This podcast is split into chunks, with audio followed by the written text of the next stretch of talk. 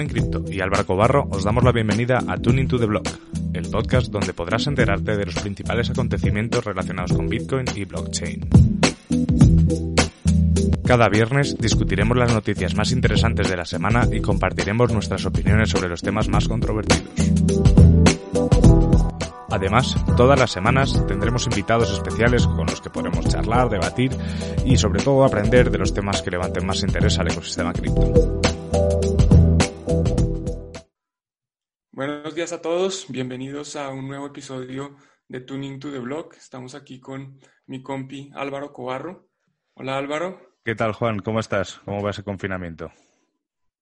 Bien, afortunadamente, ya veis como el día 18 más o menos, ya perdí la cuenta, pero ahí vamos bien. Yo voy marcando los días en las paredes casi. bueno, ya ahí vas a llegar al mes, vas a llegar al mes seguro. Sí, sí. Bueno, hoy tenemos, tenemos un invitado Sí, sí, tenemos un invitado muy especial. Tenemos aquí con nosotros a Carlos Roldán, el CEO de Satoshi's Game. Hola Carlos, ¿cómo estás tú? Hola, buenos días, muy bien, todo bien. Qué bueno, ¿cómo te trata el confinamiento?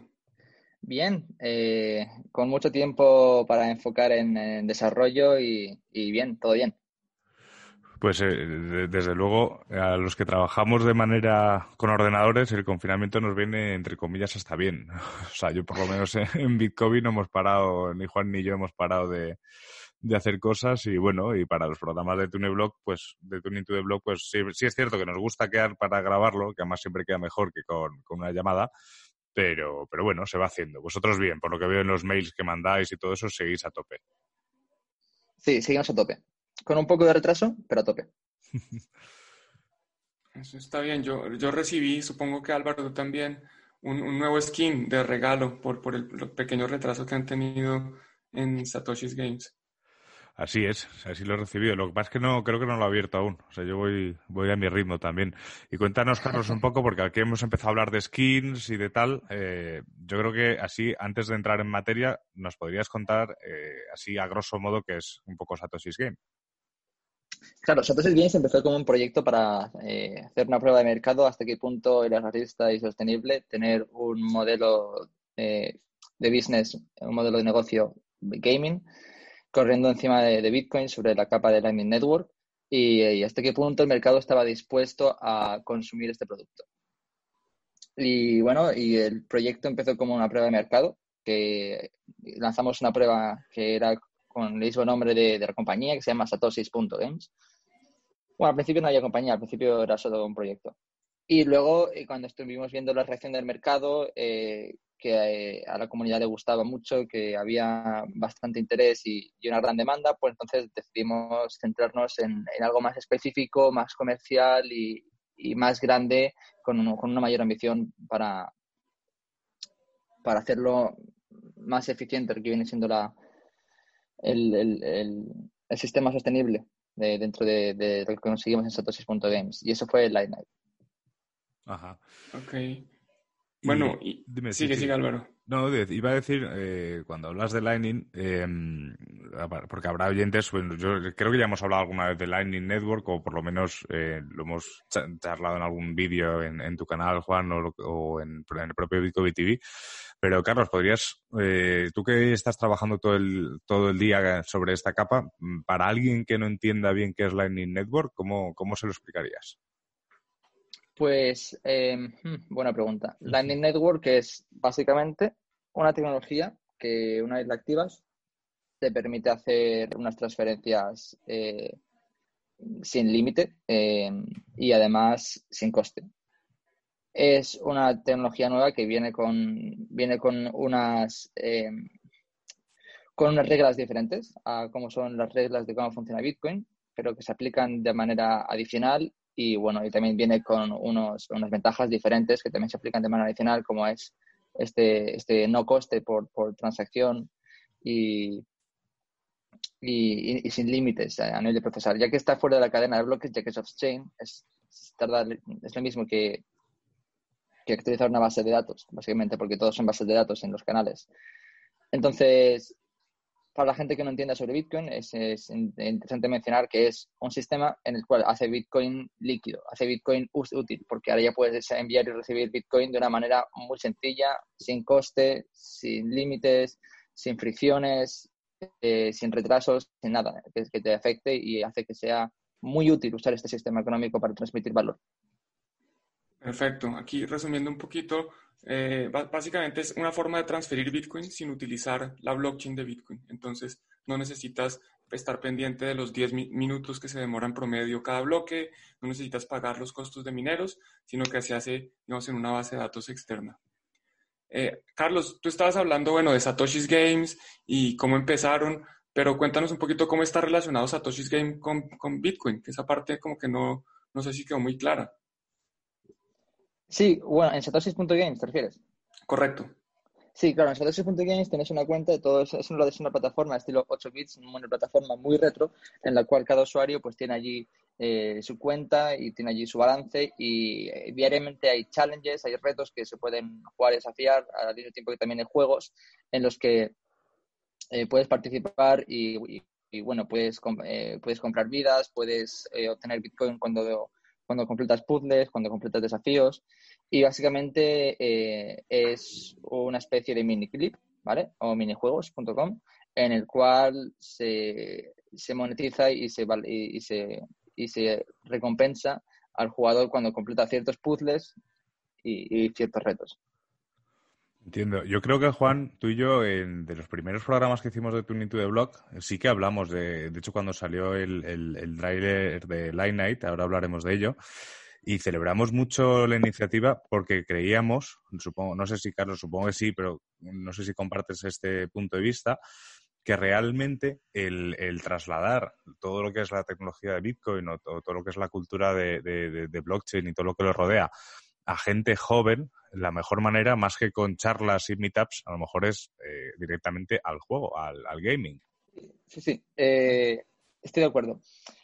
estoy teniendo un par de problemas con los, auriculares y estoy intentando resolverlo, pero, pero bueno, da igual. no te preocupes. no los uso. Em, yo creo que yo comparto también completamente eh, la opinión debido a que el hecho de que a veces es más difícil que comunicar un concepto nuevo o tecnológicamente es muy fácil si lo haces de manera interactiva y interactúas con él que si empiezas a, diseccionar las bases tecnológicas y explicarlo de manera técnica con diagramas. Entonces, siempre es más fácil visualizar algo y especialmente utilizando juegos o minijuegos que suponen básicamente mm, puzzles o, retos en los cuales tienes que completar y interactúas directamente con la tecnología y en ese momento te das cuenta que es algo sencillo, más, más sencillo de lo que de lo que parece y ya a partir de esa primera interacción yo creo que se, ya es cuando captas el interés del público y ya puedes empezar a dialogar sobre sobre las issues, ¿no? Sobre, sobre los, problemas que también existen, las, los retos en sí dentro de la tecnología, más que en el juego, como capacidad o, conectividad de, un nodo y demás. Y ahí ya puedes un poco eh, eh, ya diseccionar lo que vienen siendo las partes más core ¿no? de la tecnología. Completamente de acuerdo. Uno de los temas que a mí más me llama la atención de, de Light Night y de Satoshi's Games es que precisamente está llegando a los usuarios de Bitcoin del futuro, que son los, los jóvenes, los niños, que son los que al final pues, van a empezar a utilizar esta tecnología. Los, los viejos ya les queda más difícil cambiar el concepto del dinero y pensar que, que Bitcoin tiene valor, entender eso es más difícil, pero si, si le estamos llegando ya a los niños, a los jóvenes, pues esos son los que finalmente van a empezar a utilizar Bitcoin y van a generar pues una mayor adopción. Yo acabo de mencionar de nuevo Light Night, entonces habíamos hablado de Satoshi's Games, pero que, cuéntanos un poquito entonces qué es Light Night.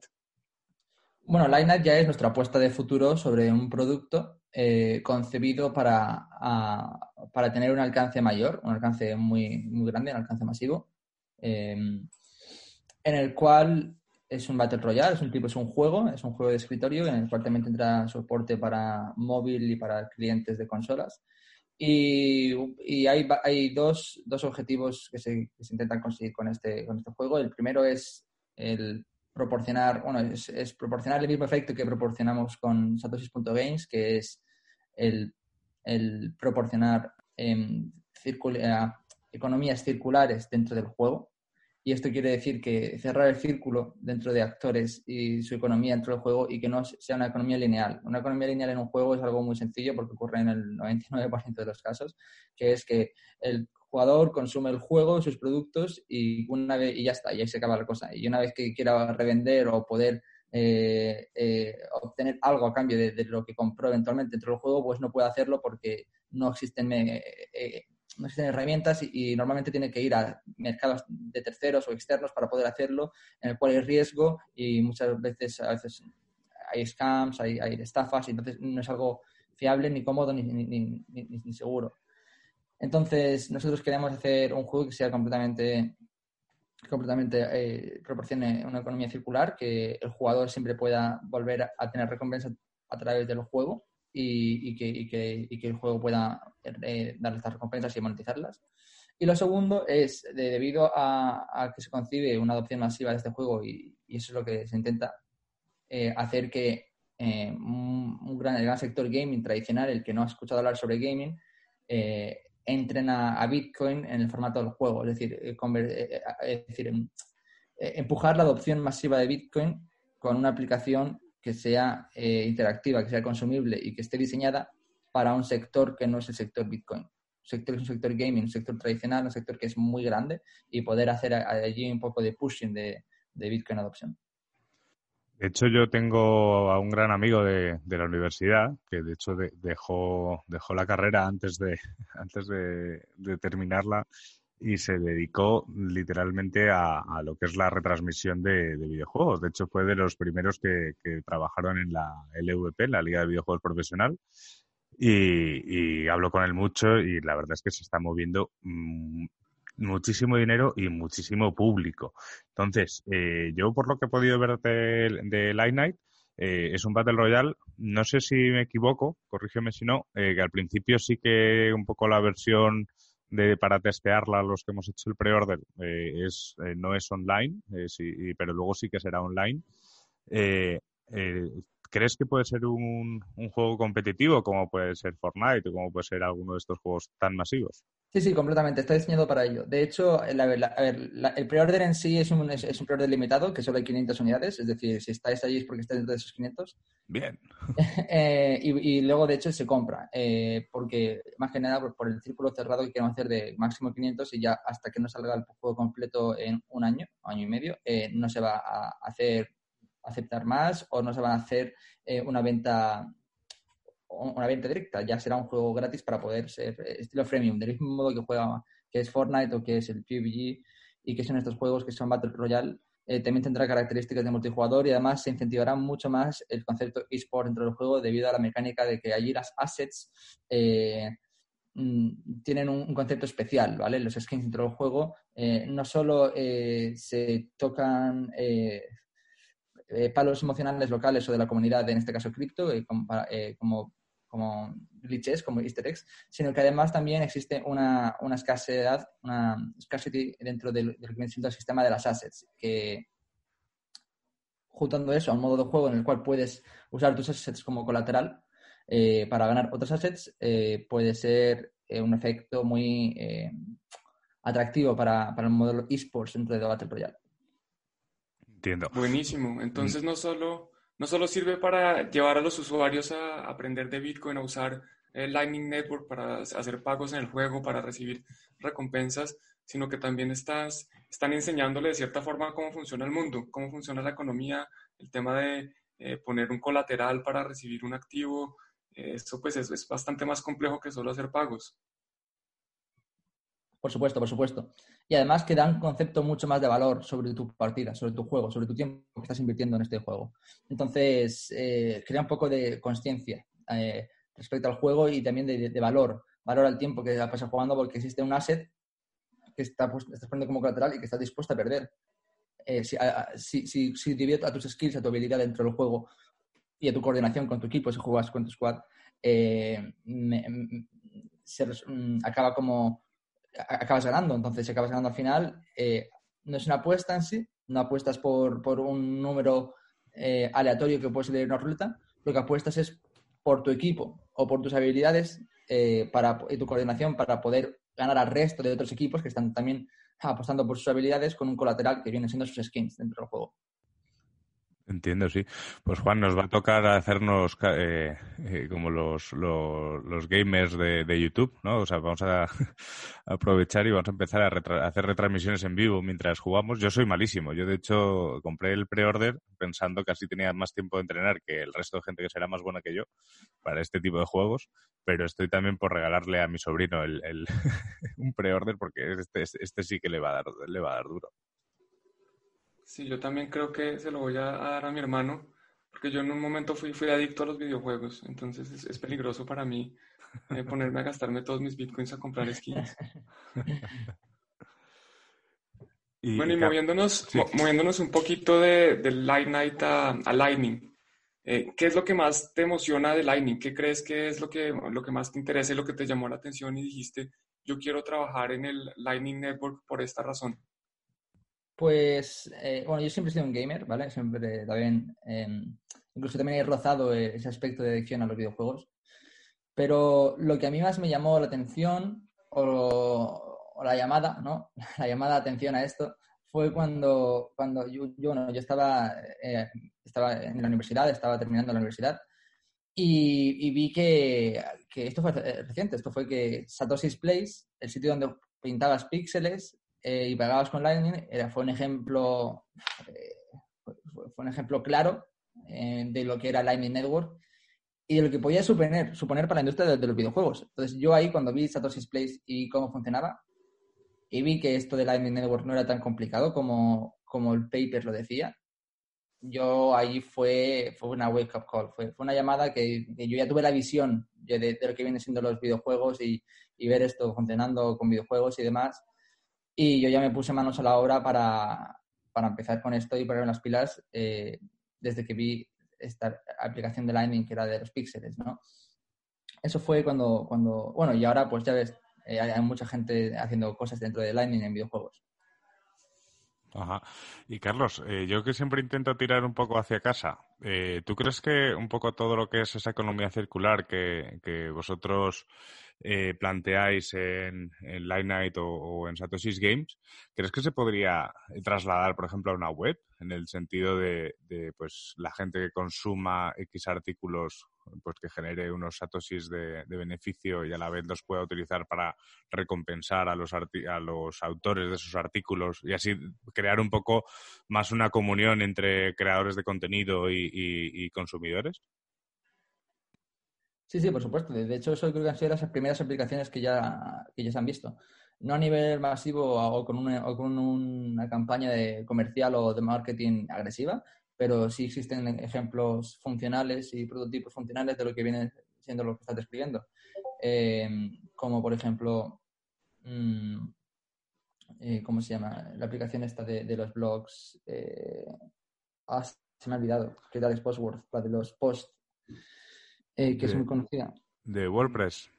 no, no, no, es una aplicación eh, Jols, que básicamente eh, usuarios pues, escriben contenido sobre lo que viene siendo eh, cualquier tipo de, de, cualquier tipo de contenido, en plan se filtra en base a etiquetas y demás, y tú lo que como consumidor lo que haces es que cuando vas a entrar a, a este a este a este plataforma de, de, muchos blogs, de mucho contenido, lo que haces es que ves una preview de lo que viene siendo el contenido que vas a consumir.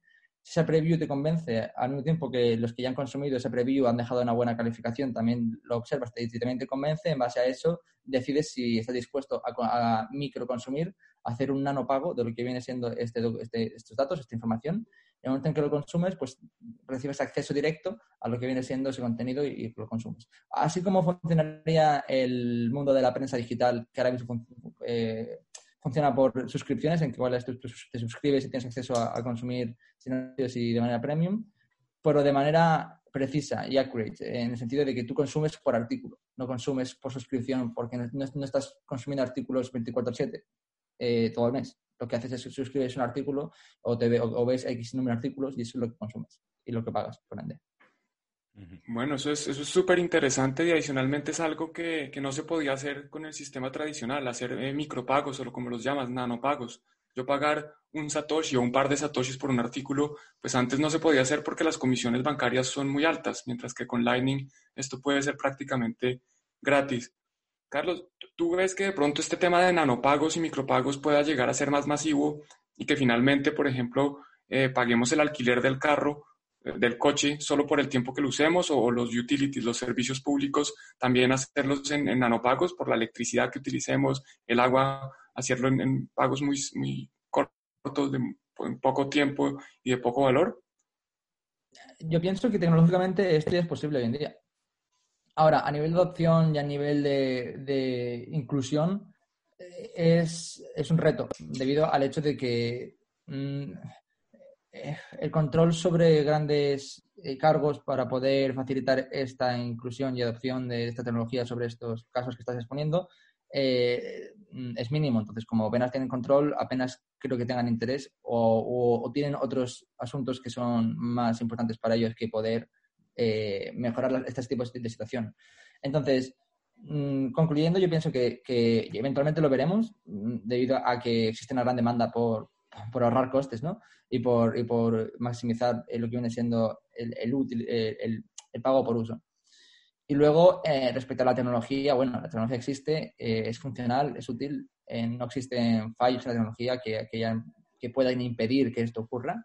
Y de hecho, cada semana que pasa o, cada mes existen nuevos avances en esta tecnología que son deslumbrantes, que son cambios que, que son muy importantes y que esto avanza en ritmo eh, exponencial y acelerado. De tal modo que, que sí, que yo creo que esto es el principio, pero existen ahora muchos más casos de uso que, que pagos por uso que, que son realmente muy interesantes incluso a cualquier adopción y a cualquier demanda y cualquier sector yo creo que en cierto modo se puede venir, puede, puede verse beneficiado ¿no? por un sistema en el cual sea preciso y trace el pago por uso en vez de pago por suscripción, debido a que hoy en día hay muchos casos en los cuales los pagos por suscripción son un estándar, cuando la mayoría de usuarios no consume 24/7 un producto. Por ejemplo, puedes tener una suscripción a Spotify o a Netflix, pero tú no estás 24/7 consumiendo ni Spotify ni Netflix. En ese caso, entonces tiene sentido. Pero en el caso de que tú solo consumas 30 eh, horas al mes de Netflix, lo, útil para ti como, consumidor y como cliente es que pagas esas 30 horas a un precio eh, que, sea relativamente proporcional a lo que viene siendo en comparación con ese pago mensual, ¿no? Y, bueno, también abarcaría costes de producción y de, y de uso para, para, la empresa, debido a que puede segmentar mucho más y puede incluso lanzar campañas en base al contenido y en base a, a, monetizar en base a, qué artículos y qué contenido está proporcionando. Y puede ser una, una, una, una tasa no, no, no, fija, sino variable y dinámica respecto al contenido que cada vez va siendo más rico o que dentro de la plataforma para poder proporcionar a sus usuarios. Ajá. Pues sí, la verdad es que es un punto también a tener en cuenta. También aquí nos encontramos, yo creo que también con las barreras de siempre, ¿no? De, las empresas tradicionales que ya tienen un modelo de negocio muy marcado y seguramente a Netflix, si le dices que solo le vas a pagar por el tiempo que consumes, eh, en principio pues será reticente, ¿no? Hasta que no tengamos una adopción más grande de todo esto, que, ya tengamos cierto poder la comunidad para, exigir ese cierto este tipo de cambios, creo que el camino es un poco más complicado. Y yo te quería preguntar, Carlos, el... Dime, sí, sí, perdona.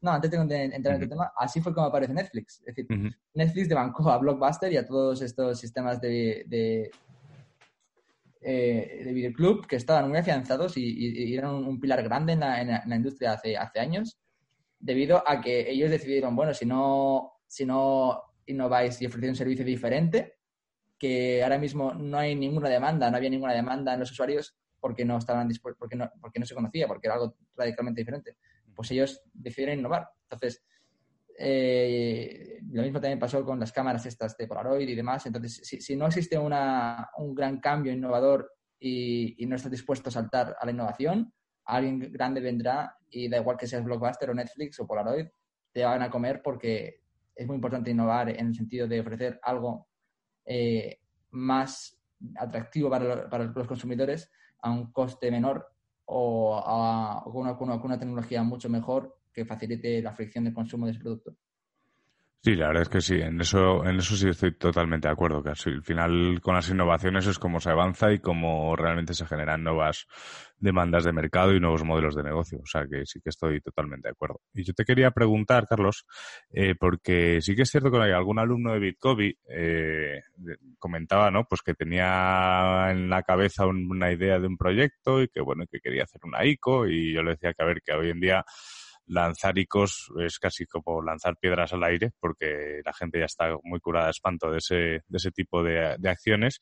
Y yo, le decía que quizás eh, desarrollar ese proyecto, porque sí que era un proyecto, se podría aplicar perfectamente la tecnología de Lightning Network, eh, el, que quizá podría conseguir el apoyo de la comunidad de Bitcoin al trabajar sobre el protocolo. ¿Es eso es cierto? O sea, un proyecto, por ejemplo, como el vuestro, al estar desarrollando todo sobre Lightning y sobre lo que es Bitcoin, está teniendo mayor aceptación por la gran comunidad de Bitcoin. Eh, sí, de manera indirecta ocurre porque estás construyendo un producto en base a una comunidad que quiere ver productos para que, bueno, debido lo que une, lo que crea esta comunidad es la pasión por, este sistema que, triunfe, que, sea, que, se adopte en el sistema y que sea cada vez más real para la gente que no lo sabe. Entonces, si, como proveedor de aplicaciones que usted tiene esta tecnología, ellos, y, es un producto que pueda ser, que puedan eh, predecir que pueda atraer más adeptos, ¿no? Como en religión, a, la comunidad y gente que despierte y piense, oh, que el dinero no aparece de, la nada, que el dinero tiene un valor, ¿no? Que existe una demanda, que existen... Que, no, que no se pueden imprimir billetes como, como se están imprimiendo ahora mismo en Estados Unidos, que, realmente existe una reserva de valor y que, y que, está backed eh, por, por, por, lo que, por el supply. Entonces, eh, cuando, volviendo al tema otra vez, que me he desviado, volviendo al tema eh, principal, entonces cuando tú lanzas una aplicación eh, que puede suponer una gran escala masiva de usuarios a esta tecnología y puede traer usuarios de fuera que les hagan despertar y les hagan traer un poco de conciencia sobre el dinero y, la transmisión de valor, eh, yo creo que siempre es bienvenida. Ahora, hay muchas transmisiones de valor porque existen muchas cadenas y, muchos conceptos de valor dentro de, este, de, esta industria y cultura. Entonces, eh, existen, es que es muy, muy tribal todo, todo lo que viene siendo eh, eh, en, esta, en, esta, industria, porque son como tribus que se agrupan, una, un tribu se llama Bitcoin, otro es Ethereum. Entonces, cuando tú construyes un producto sobre una, para una tribu, tienes que centrarte en la necesidad de esta tribu y, ser generalista y, desde el punto de vista de que ten en cuenta de que cambiar de tribu va a suponer una incertidumbre y una desconfianza de ambas tribus. Entonces, eso es un consejo que es interesante, que cuando construyes algo en una, industria eh, es, importante saber a quién te diriges y quién es tu consumidor y quién es, eh, para quién es tu producto, tu producto y tu aplicación. Y, y, luego, respecto a las ayudas que recibes, que es lo que mencionabas, en este caso, en Bitcoin, eh, la comunidad siempre ha sido muy abierta a ayudar y desde, desde gente core que están haciendo el protocolo, ¿vale? Hasta profesionales que están que se dedican a hacer podcast en el sector, van a apoyarte, más que nada porque también tienen las mismas ganas de que triunfe tu aplicación que tú, al igual que tú tienes las mismas ganas que apliquen, que, triunfe su podcast, eh, que, él, porque es un podcast que a lo mejor tiene muy buena calidad y que lo que se centra tú lo valoras. Entonces yo creo que por eso existe una armonía y una sintonía de, de, apoyo en, en, cada, en cada tribu. Sí, sí, es así. Mencionas un, tema muy interesante que es que, el ecosistema, digamos, o la industria de las criptomonedas, por llamarlo de alguna forma, está como un poco partida por tribus. Y ahora, por ejemplo, que se empiezan a ver puentes entre, entre ambas comunidades, digamos que se trata de tener Bitcoin en Ethereum, no sé si conoces el tema de TBTC, antes estaba Wrapped, Wrapped BTC, W o WBTC. ¿Qué, piensas de...? Sigue. No, yo, yo estoy pensando que eso eh, aunque intenten hacer mezclas de, de, otras tribus, ¿no? Otras criptomonedas, no deja de ser una tribu nueva, que es la, que se conoce como DeFi, y, sigue siendo otro concepto, ¿vale? Eh, otra manera de, mezclar, de, combinar, de interactuar, en el cual se, eh, son al final finanzas descentralizadas y lo que hacen es proyectos con diferentes temáticas, con diferentes, hablo de manera generalista, con diferentes temáticas y, diferentes objetivos que al final eh, aunque hagan Bitcoin dentro de Ethereum, eh, no viene siendo una aplicación con, un fin que es eh, incrementar más la, adopción de Ethereum. quizá en un caso por los usuarios de Bitcoin, por, el tipo de producto que se, está construyendo como el Rapid Bitcoin dentro de Ethereum. Al, igual que está el Rapid Ethereum este en Liquid, ¿no? también es lo mismo y, mencionabas antes, esto que has mencionado también de, tribus, me gusta mucho el concepto también de, llamarlo tribus, pero bueno, es bien sabido por todos, yo por todos los que nos escuchan, ¿no? Que dentro de, eh, de, los, de los apoyos, ¿no? De, por ejemplo, la, comunidad de Bitcoin Cash, ven el Lightning como, como una como un error, ¿no? El, el, el desarrollo de Lightning, cosa que a mí me parece que es no sé, una cosa con poco fundamento más de lo que, más allá de los, de los fanatismos. Pero ¿crees que se podría desarrollar, por ejemplo, una cosa como, como Lightnight dentro de un protocolo directamente sobre el protocolo, por ejemplo, de Bitcoin Cash, que, presume de, escalar mejor que Bitcoin? No, por supuesto, por supuesto que se puede. Otra cosa es eh, que quién tendría, que, no me gustaría ponerme los zapatos de la persona que, que, lo haría. Eh, debido al hecho de que, de hecho, ya existen juegos que están en, en, cadenas primarias, eh, como hay un juego, luego, a ver si me acuerdo cómo se llama, el de Hammerland. Hammerland es un juego estilo eh, Minecraft, ¿vale? Que estaba hecho en la primera cadena de Bitcoin on-chain, no en Bitcoin. Ahora, el, el, hecho, claro que se puede, de hecho hay APIs, hay, hay, hay, maneras de tecnológicamente conectar una cadena, ya sea de, ya sea una cadena principal, una cadena nativa, eh, tal cual, ahí, apelo a lo que inicia el juego, conectado.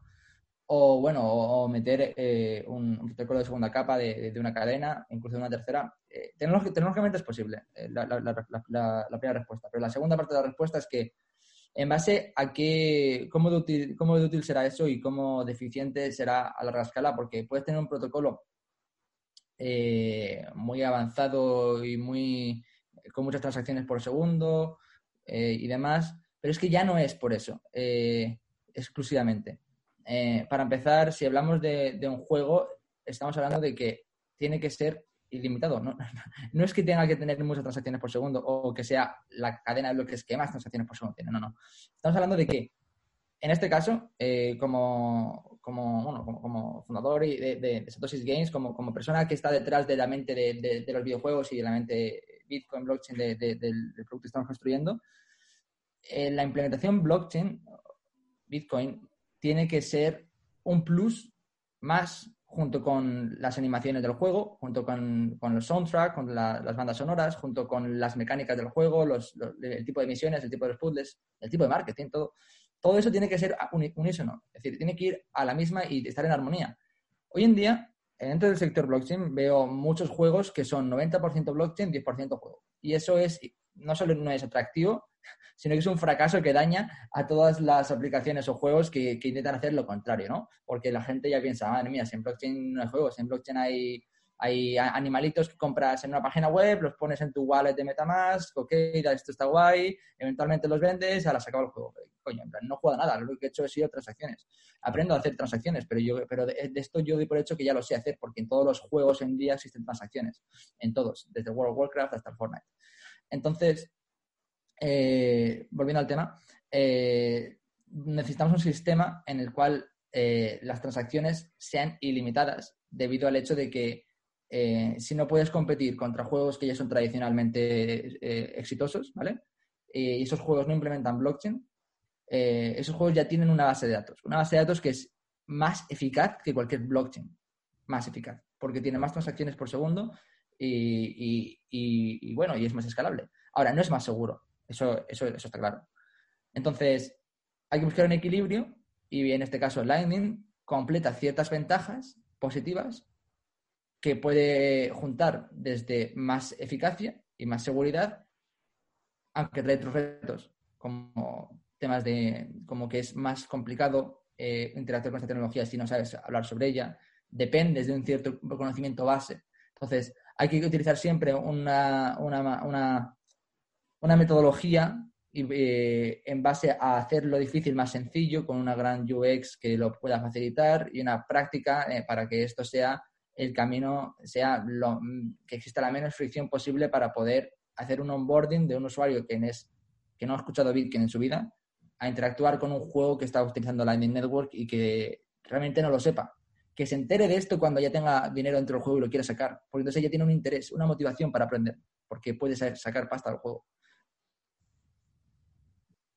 Perfecto, entonces, sí, eh, algo que mencionamos al principio, que Lightning, al no ser realmente la, blockchain, eh, pues permite lo que mencionas, escalar eh, transacciones ilimitadas, una forma mucho más rápida de hacer miles de transacciones por, por segundo y les permite competir con videojuegos que no tienen los retos, digamos, que tienen ustedes al, al incorporar Bitcoin. ¿Cuáles? Mencionas que, bueno, hacer videojuegos no es fácil, hacer videojuegos eh, trabajando con Bitcoin debe ser mucho más difícil. ¿Cuál es el principal reto que han encontrado ustedes en todo, el desarrollo de satoshis.games y ahorita con Lightnight?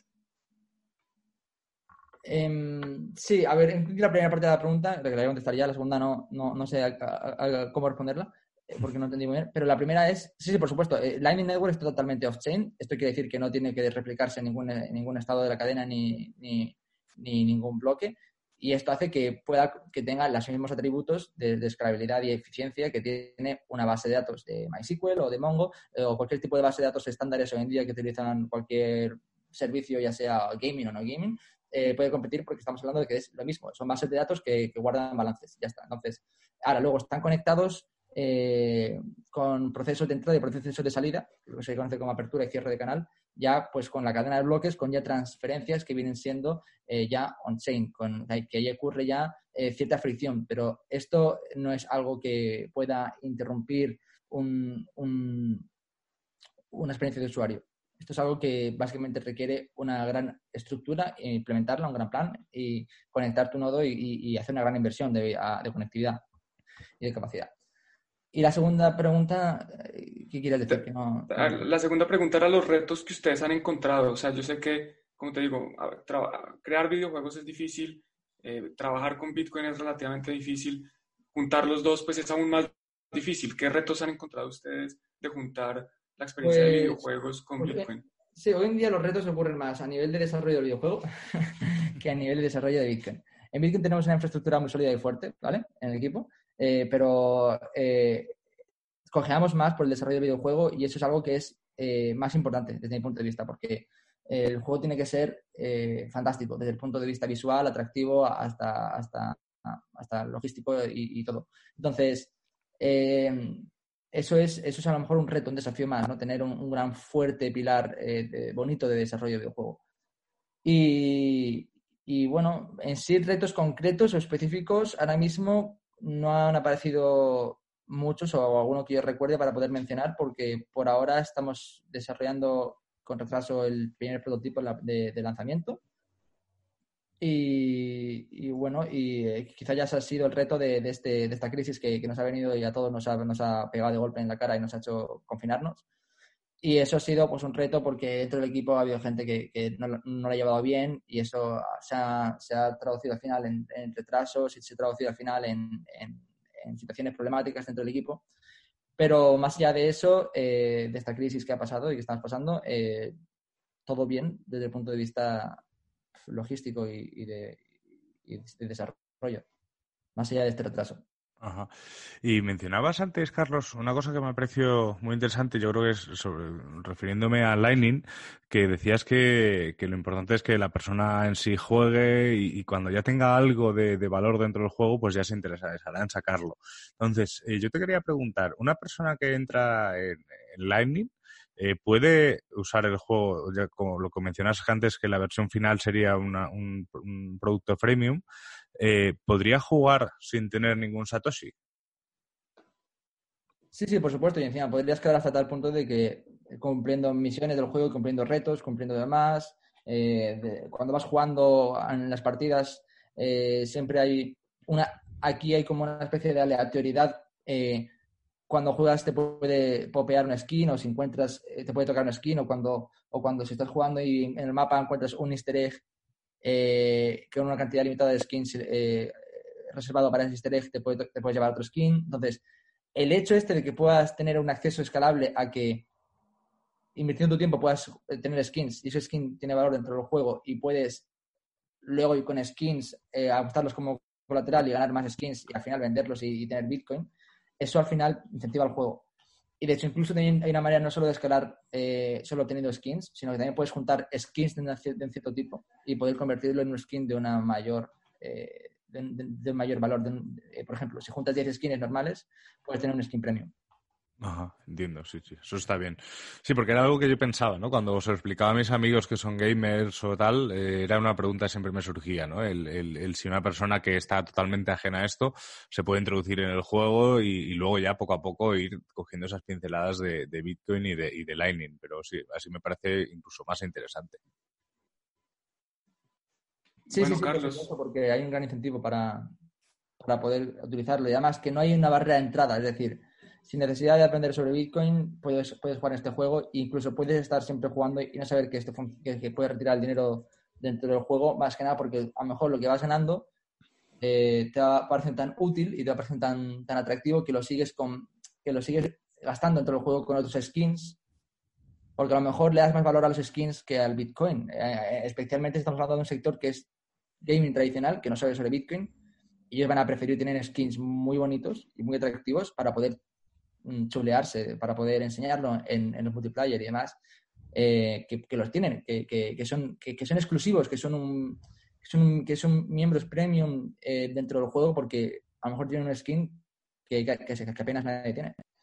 Claro, eso es lo que mencionabas un poco del concepto de la escasez, ¿no? De, de, los assets, que no es cuestión de que una persona simplemente por comprarlo puede tener el mismo asset que el mejor jugador del juego, sino que, que también se, se plantea ese, ese punto de, de, vista que me parece también un plus dentro de lo que es el ecosistema. Sí, sí, sí, sí. Yo, yo tengo mi propio asset, yo tengo mi propio skin, es un skin, es una motosierra, lo llamamos en Colombia, no sé cómo se llama aquí, pero es una de estas sierras para cortar árboles. Entonces, los que quieran ah, comprar el juego en pre-order, también hay un descuento si lo compran con este link que vamos a dejar en, los, en las notas, en, los, en la descripción del video. Y quería preguntarte, Carlos, bueno, ¿qué se viene para, para Light Night? Entonces van a lanzar la versión de jugador sencillo, ¿cómo se llama? De single player, eh, que no es online. Y después, ¿qué más viene? Bueno, vienen varias cosas. Eh, vamos a lanzar esta primera versión de single player, que va a ser una versión desde mi punto de vista que no va a ser nada divertida, ¿vale? Va a ser básicamente para poder hacer ya el juego divertido en los siguientes eh, releases. Es un juego con un mínimo tiene un mínimo, eh, es todo, es todo en desarrollo de juego, es decir, aún no hay nada de Bitcoin implementado, es todo para poder eh, matizar desde los mecanismos de apuntar con los armas, con apuntar con las armas, de, disparar, los sistemas de vida, los sistemas de defensa, de todos esos sistemas que tienen los Battle Royale, ¿vale? Entonces, todo eso, el controlador para que puedas moverte, todo eso, entonces es un, es un mínimo para poder ya vislumbrar, es algo para que puedas ya eh, tener algo ahí que, de, la gente que nos está apoyando y que, se ha, que ha reservado el pre pues porque lo tengan ahí, ¿vale? Entonces, eso es lo que vamos a lanzar próximamente, estamos a, punto, eh, pero no, no, me, no, ya a decir ninguna fecha debido a, que no me quiere comprometer, pero, estamos muy cerca, estamos muy cerca. Luego se vienen varios releases después de esas semanas y en cosa de varios meses ya tendremos un multiplayer donde puedes jugar con otros jugadores. Eh, ya pongo fechas más a lo largo porque si viene antes, pues mejor, pero no, no quiero pillarme más los dedos. Entonces, luego se vienen muchas colaboraciones también, colaboraciones con grandes compañías y, entidades dentro de, este sector gaming, de, bueno, más que gaming, sector Bitcoin. Eh, y luego también estamos buscando hacer colaboraciones con el sector gaming para poder hacer una inyección más grande de, usuarios y, que haya más, más juego, más, más gente disponible para poder jugar cuando lancemos el multiplayer. Eh, respecto a las colaboraciones con otras compañías, es muy interesante porque cada vez van a haber más assets, más easter eggs y demás eh, dentro del juego. Y también van a ver algo, a, ver, esto sí, va, a ser algo que va a ser interesante y para los muchos, para los que les gusten o no tengan una... Es decir, vamos a lanzar algo exclusivo y limitado que no voy ahora mismo, voy a dejar la misma... Eh, la misma el mismo grano de curiosidad que dejé en aquel, aquel podcast que hicimos, Juan, cuando me entrevistaste, y, pues lo voy a dejar aquí igual. Para aquellos usuarios que sean muy fan o no tengan una, una hardware wallet y les guste el juego, vamos a lanzar algo, algo, algo chulo. ahí, ahí, lo dejas, Carlos. que sí. Yo lo que sí que estaba dando vueltas, por lo que te comentabas, es que tengo este amigo tan involucrado en el mundo de los esports y la verdad es que, pues, por ejemplo, aquí en Madrid hicieron todo el, la final creo que era de, LOL, que, llenaron IFEMA de, de, gente y hicieron todo eso.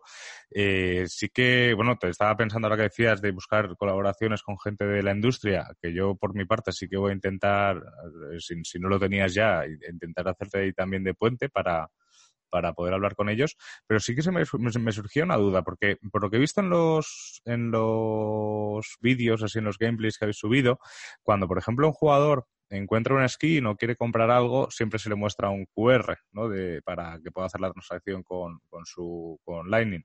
Eh, si, si, un jugador está emitiendo en directo una partida, eh, ¿crees que hay alguna forma o, o, tendría que cortar el directo para poder consumir ciertos, ciertos productos exclusivos que le vayan saliendo? Porque si no, alguien que esté viendo el directo podría escanear ese QR. No, sí, claro. A ver, el vídeo ese fue un prototipado rápido. Eh, además, existen mecanismos para poder evitar el código QR como el estándar que se llama LNURL, que lo que hace es facilitar esto con, botones y con llamadas y con interacciones con wallets que no, que no necesariamente necesitas usar un código QR, sino es interactivo. Ah, genial. sí, el, tema este de, no mostrar el código QR o información confidencial porque puede afectar en streaming, esto no es, no es problema porque se puede evitar con gran facilidad. Y nada, y respecto al otro que pueda servir como puente para presentarme contactos que sean dentro de la industria gaming o eSports sería un, gran aprecio y lo apreciaría bastante debido al hecho de que es algo que necesitamos con mucha, con mucha importancia. Sí, sí, de hecho ahora en cuanto terminemos de grabar voy a llamarle. Genial. Bueno, ahí le queda la tarea, le queda la tarea a Álvaro. Carlos, no queremos quitarte mucho más tiempo. Así que bueno, si la gente quiere saber más de satoshis.games, de Light Night, quieren ponerse en contacto con ustedes, ¿dónde los pueden encontrar? Pues en Twitter eh, pueden encontrarnos, eh, se, llama la, cuenta Light Night Game. Y bueno, si quieren también seguir al estudio y, a la compañía que está detrás de, este proyecto, eh, el Twitter de, de Satoshis Games es Satoshis Games. Entonces, eso es, básicamente. Genial, Carlos. Pues yo creo que que de aquí pueden salir bastantes cosas. A mí, tanto Juan como yo, tanto como gente que, apostamos por la comunicación vía YouTube o vía el podcast este de Tuning to the Blog, eh, le daremos una vuelta también para ver cómo podemos eh, involucrarnos más también en, la, divulgación de, de Light Night. Así que, por mi parte, muchísimas gracias por tu tiempo en estos momentos. De acuerdo. Muchas gracias. El placer ha sido mío. Ha sido un placer estar aquí. Bueno, Carlos, pues de nuevo, muchas gracias y seguramente nos veremos en próximas oportunidades, ya sea en el podcast, en el YouTube, en, Meetups, en donde sea nos estaremos viendo. O en Line, sí. Ya estaremos dándonos plomo, plomo, plomo o plata o plomo. Efectivamente, plata o plomo o motosierra con tu skin. Motosierra en mi caso. Eso es, eso es. Pues, pues nada, Carlos, pues eh, vamos, a, vamos, vamos a dejarlo aquí y muchísimas gracias otra vez por tu tiempo. Vale, muchas gracias, un placer. Bueno, pues aquí hemos tenido a, Carlos de, de, Satoshi's Game. La verdad es que ha sido una entrevista súper interesante que por lo menos a mí, Juan, me ha, despejado muchísimas dudas y ha hecho que mi hype y mi FOMO se dispare en torno a, Lightning, a Light Night. De acuerdo, hablar con Carlos siempre es un placer. A mí Lightning Network me interesa mucho lo que están haciendo. Creo que es una de las mejores formas que pueden hacer para traer nueva gente a Bitcoin, para que lo que hablaban durante el podcast, para que los jóvenes y los niños empiecen a entender un poquito más conceptos del dinero, de la escasez, que ha mencionado Carlos, el, el valor del tiempo, el valor de las cosas. Sí, sí, así es. La verdad es que es eso, es lo que hemos mencionado tú y yo muchas veces y es una corriente que cada vez es más, es más compartida que esto que estamos haciendo todos los que trabajamos en el ecosistema y todos los que se están formando en esta tecnología, en el fondo es allanar el camino para los, las generaciones futuras. O sea, nosotros eh, con suerte veremos cambios importantes en, en nuestra vida gracias a esto, pero los que de verdad van a experimentar el potencial real de esta tecnología son esas generaciones que incluso aún no han nacido. De acuerdo, así es. Así que si les gustó el, podcast, pues por favor denle like, eh, obviamente suscríbanse si no se han suscrito y compártanlo con más gente para que más gente aprenda sobre Bitcoin, sobre satoshis.game, sobre Lightnight y todo el potencial de Lightning Network. Así es, así que ya sabéis, podéis seguirles en arroba lightnight en Twitter y en arroba Games. Eh, os dejaremos también todo eso y por supuesto a nosotros nos podéis seguir en arroba tune, tuneblog. De hecho este es un programa exclusivo de Tune to the Blog, no va a estar en YouTube. Y no os olvidéis de suscribiros tanto en Spotify como en todas las plataformas que nos escucháis y de seguir a Juan en arroba Juan en Cripto y a mí en arroba Bitcovi o arroba Álvaro Cobarro. Así que un abrazo y nos vemos el viernes con las noticias, un resumen de las noticias de la semana. Eso es, un abrazo Juan. Hasta luego. Un abrazo, lo mismo. Chao.